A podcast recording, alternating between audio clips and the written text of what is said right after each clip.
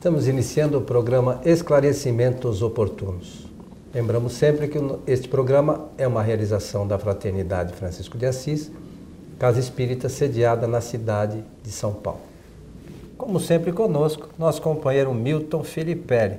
Tá bom, seu Milton? Tudo bem, sempre muito agradável estar aqui junto da nossa equipe para mais um programa. Quero aproveitar fala... para saudar os nossos amigos, ouvintes e espectadores com a saudação do fundo do nosso sentimento. Que os bons espíritos nos ajudem sempre. É, precisa lembrar, você não esquece de fazer a saudação. Né? Não, sempre é, no é, pensamento forte, né? É importante. O meu amigo Milton, no programa passado nós informamos os nossos amigos que iríamos falar hoje sobre um tema que nós julgamos de grande importância para a sociedade, né? que é a educação dos filhos nessa era da tecnologia. Né? Uma, uma série de coisas novas, internet, informação e tal. E os jovens estão aí, né? Tentando fazer tudo no mesmo momento, né, seu é, no programa anterior, Coelho, nós é, fizemos um destaque sobre a transição em que se encontra a nossa sociedade e junto dessa tradição há mudanças nos conceitos que as pessoas têm sobre a vida. Um deles é sobre a, o, o, casamento e o outro é sobre a formação da família. Não é? é se nós tivermos a ideia correta sobre o que significa a família, o que ela representa, o que ela é, ficará mais fácil desenvolvermos então essas reflexões que nós pretendemos hoje. Então eu começo, começo dizendo o seguinte: a família representa a união ou o encontro de espíritos diferentes em um momento diferente para experiências novas. As experiências são novas. E as ideias para essa formação, do ponto de vista espírita, é que esses espíritos às vezes são muito amigos, outras vezes são adversários entre si e outros momentos são verdadeiros inimigos entre si. A, que essa promoção ela tem está escondida essa promoção sob o nome de reencarnação dos espíritos porque a, a reencarnação ela é resultado da atração magnética entre os espíritos. Não existe nenhum espírito cuidando da formação dos espíritos numa família, sabe? Essa ideia é uma ideia ilógica e antidoutrinária. Mas, Milton, é, o que você pode nos dizer? Porque tem algumas pessoas que às vezes nos escrevem ou vão nas casas espíritas e falam por aí. É, que usam a, seguinte frase: Eu não pedi para nascer. Normalmente, filhos né, com problemas com os pais, eu, usam a expressão: Eu não pedi para nascer. É, essa é uma, uma ideia errônea. Claro que produto de algum tipo de insatisfação ou de revolta do espírito, porque quando é que se fala isso? Se fala num momento desses, mas mas, conforme eu disse, a atração é magnética, forma. O complexo familiar, e tanto faz ter produção independente de filhos ou não, quando nasce, é, temos ali um núcleo, né? duas pessoas, mas é um núcleo familiar. E, a, e a, o procedimento, a técnica é sempre a mesma de, de atrair-se em decorrência de experiências feitas anteriormente. Vejam que eu não estou fazendo nenhum terrorismo e dizendo assim, em decorrência de, de é, penalidades cometidas anteriormente e agora para resgatar. Não falo isso porque, para mim, que sou adepto da ideia evolucionista, sempre o espírito está fazendo experiência nova para evoluir. Esse pensamento é em decorrência do que o Espiritismo nos ensina. Agora, eu preciso dizer uma coisa importante em nosso programa Esclarecimentos Oportunos é que os espíritos trocam de posição, isso constantemente nas encarnações. O que significa que ora vem como pais e outra hora vem como filhos. É, é, importante que ressalte isso, às vezes no relacionamento com os mesmos espíritos, Sim, né? Porque falando. sempre nós somos pais e sim, filhos, né? Mas é sim. na questão do relacionamento dentro de uma mesma família, ah, no mesmo grupo de espíritos. Né? Claro, né? e da mesma forma como ali no livro dos espíritos eu aprendi que os espíritos trocam também da posição sexual, ora reencarnam como mulher, outra hora reencarnam como homem, para poder fazer experiências novas e adquirir novos conhecimentos. E de, dentre esses novos conhecimentos, do ponto de vista das regras ou da moral, como se costuma dizer, entra o assunto afetividade, afetividade, de afeição, ligado com os sentimentos. Os, ah, os espíritos também fazem experiências assim? Claro que fazem. Fazem é assim que vão aprendendo. Vão aprendendo à custa de novas experimentações que fazem para poder melhorar o quadro do seu conhecimento. Conhecimento intelectual e conhecimento moral. É assim que o espírito evolui. Bom, então chega o momento de dizer o seguinte: quando espírito, nessas experiências o espírito passa por situações de filhos, por exemplo, é claro que no momento que ele está fazendo experiências novas, ele não se lembra das experiências que ele fez na qualidade de pai ou de mãe, mas ele já fez. Mas agora ele está numa outra situação, em um momento novo, ligado a essas experiências é, modernas, digamos assim, porque hoje a gente tudo que fala é moderno por causa da, das coisas novas que apareceram. Porque o título que você deu é, na sequência do programa anterior é realmente a educação dos filhos nesse momento de transição tecnológica. O mundo está conhecendo, onde a gente vê uma criança, vê um celular na mão dela, vê ela sentada junto a um computador, pelo menos nas cidades grandes, né? eu não sei no, nos sertões do nosso país, eu não sei, mas imagino que em alguns lugares tem e outros lugares não tenham. Mas essas experiências novas que o Espírito está fazendo com esses equipamentos novos da tecnologia. Mas o que está mudando não é esse problema, a tecnologia não é responsável pelo mau hábito, porque isso faz parte da orientação educacional. Nós não temos uma educação educacional eh, na, com uma formação disciplinar a contento. Não tem. As pessoas não possuem regras eh, de moral suficientemente capazes, essas regras, de dar ao indivíduo uma orientação do que é a vida.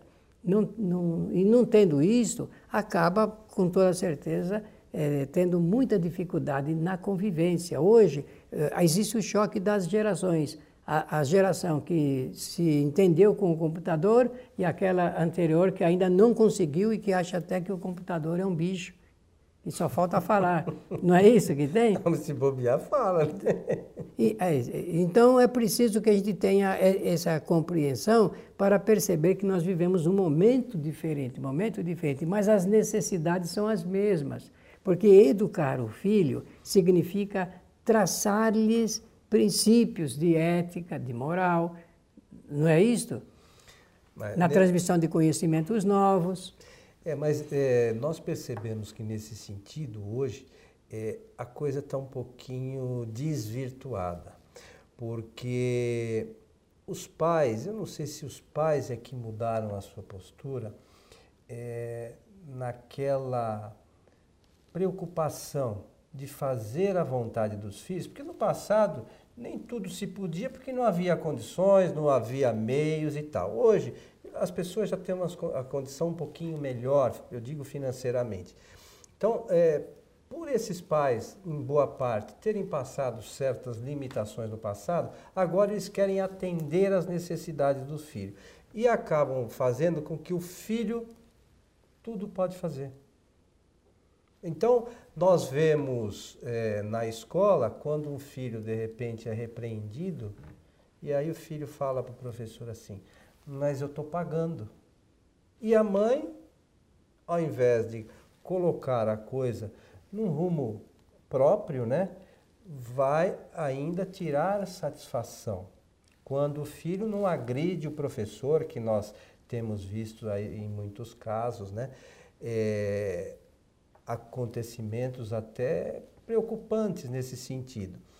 Então, é, os filhos nascem numa família para que nós, os pais, os auxiliemos em sua evolução, no seu crescimento, aos ajustes necessários, às vezes, entre esses dois espíritos ou, ou mais espíritos, às vezes, envolvidos, mas é, é necessário que os pais tenham a consciência de colocar os seus filhos num rumo melhor.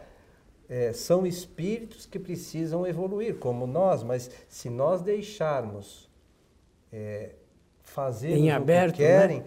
nós temos recebido às vezes algumas mensagens de espíritos que desencarnaram e, e contam que os seus pais tiveram toda a preocupação, mas eles eram espíritos rebeldes. Aí acabaram desencarnando de forma trágica através de drogas, de vícios dos mais variados, acidentes de carro, enfim, acabam se perdendo e aquela oportunidade de evolução, de crescimento espiritual que é o nosso objetivo principal estamos, quando estamos encarnados, acaba se perdendo. Exato. Então, olha, no livro dos Espíritos, nós encontramos ali aquelas respostas ligado ao papel do pai e ao papel da mãe, que é exatamente, conforme você disse, no campo da educação. Então, educação dentro de casa, educação junto à família. Então, a família tem que ser uma agência de educação. E na escola, é, é um papel é, decorrente dessa educação, vai entrar no campo, no campo das instruções. Em casa, regras morais. Regras morais.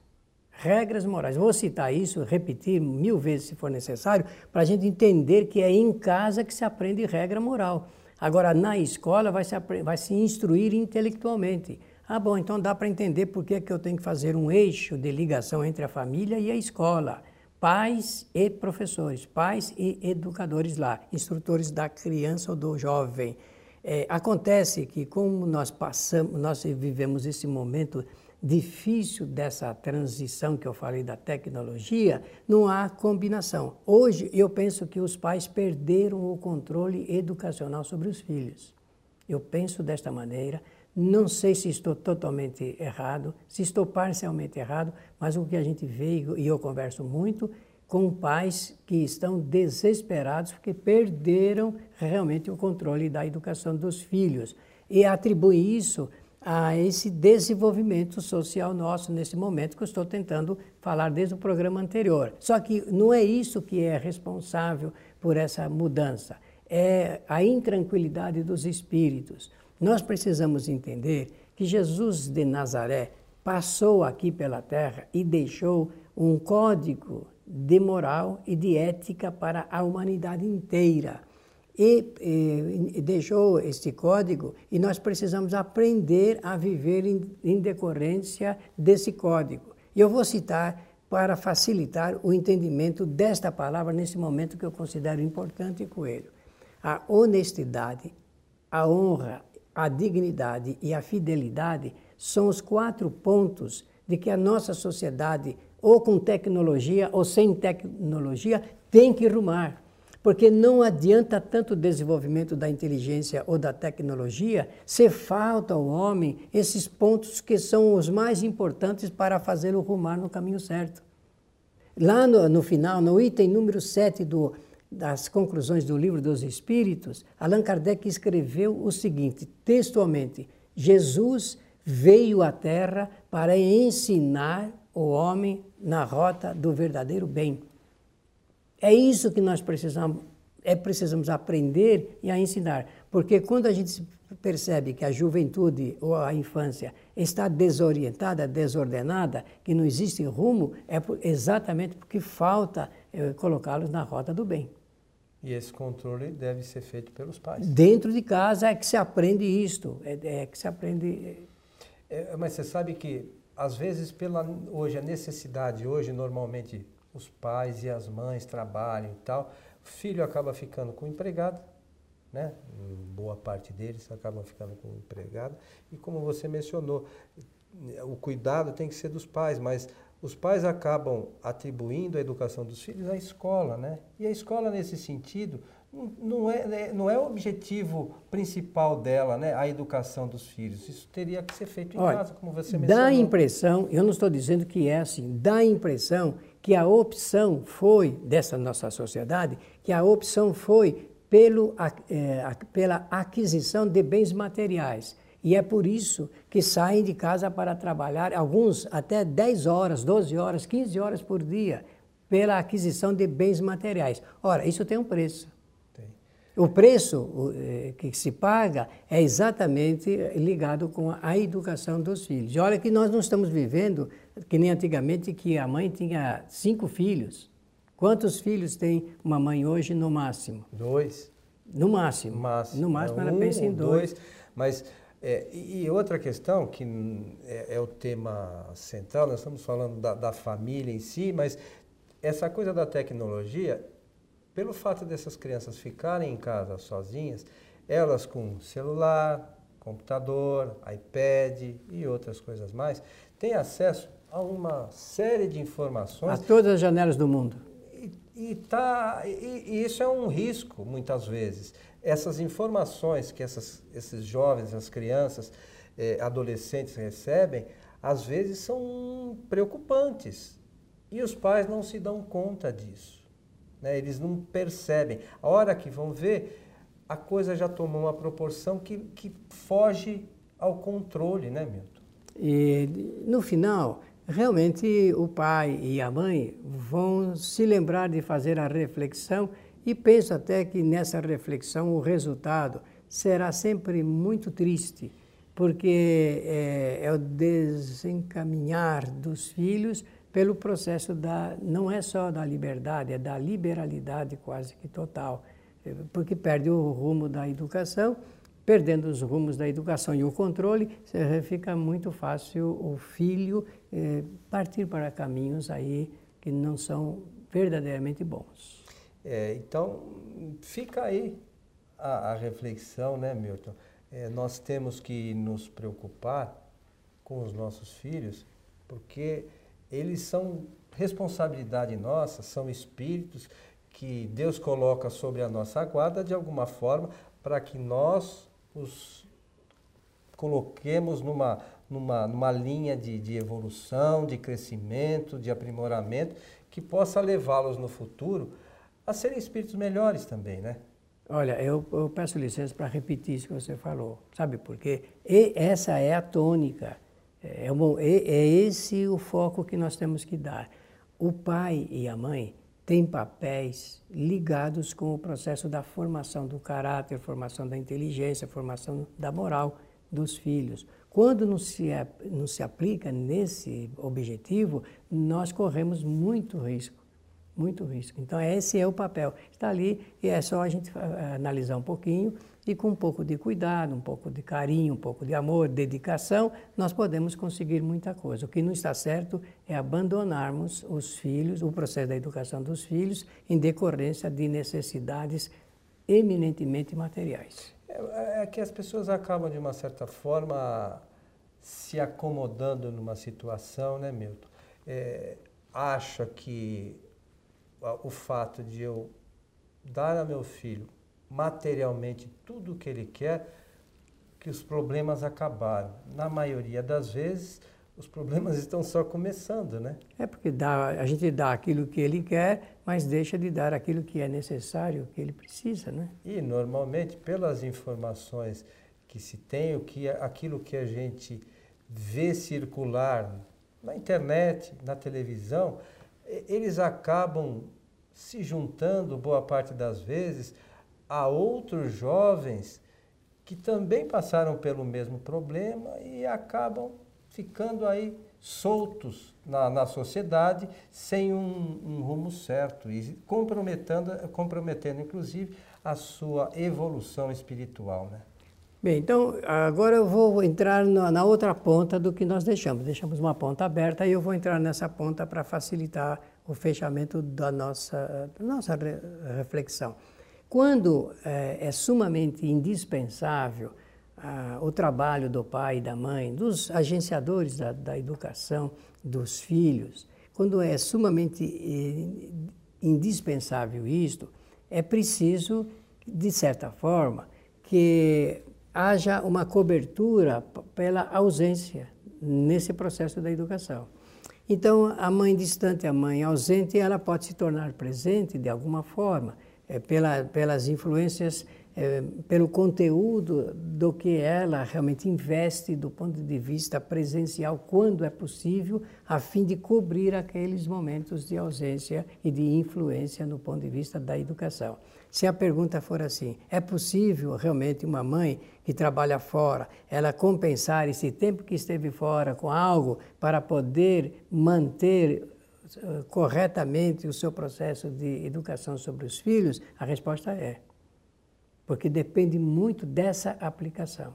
Porque muitas mães fazem isto, muitos pais também fazem isso. O que não, é, o que não se pode é, em detrimento desta necessidade, por cansaço físico, se deixar de dar uma cobertura da necessidade da presença ou da influência do pai e da mãe no processo da educação dos filhos. Uma outra questão que a gente pode juntar a isso são os exemplos, né? Como é que eu vou falar para o meu filho? não fazer tal coisa se eu faço. É, aí entra é, é a questão da educação, mas hoje, hoje a, a, nós vemos, a pessoa fala para o filho, olha, você não beba, aí bebe. É, o exemplo sempre fala mais né, alto, né? Dentro né? de casa, o, o exemplo é algo muito importante, que por conta de nós não estarmos nos preocupando é, diretamente com isso, nós acabamos ainda tendo atos que são pre mais prejudiciais por exemplos errados que nós acabamos, além de não corrigir, ainda damos mais essa forcinha né, para o espírito se encaminhar de forma negativa. Né? Exatamente. E completando então a minha parte, quero dizer que é preciso também compensar essa má influência da mídia sobre o psiquismo da criança e do jovem e do adolescente. É preciso compensar isto com um processo novo, um discurso novo, uma mensagem nova, eh, presencial até eh, do, dos pais, ligado com o desenvolvimento da, da análise crítica. Nós temos que desenvolver o espírito crítico dos, das crianças, dos adolescentes e dos jovens, porque somente o desenvolvimento do espírito crítico vai dar elementos fortíssimos para ele separar o certo e o errado, porque na mídia moderna tudo parece que é legítimo. Muito bem, senhor Milton. Estamos chegando ao final de mais um programa Esclarecimentos Oportunos. Suas despedidas. Que os bons espíritos nos ajudem sempre, sempre e sempre. Convidamos aos nossos amigos para assistirem aos nossos programas também no site Kardec TV. Lá você pode inclusive baixar o áudio, mas assistir esse nosso programa. Convidamos também que assistam às nossas palestras na Fraternidade Francisco de Assis, todas as sextas-feiras, a partir das 19h30, transmitidas pelo, no site tvfraternidade.com.br. A todos o nosso abraço, esperamos encontrá-los em nosso próximo programa. Até lá!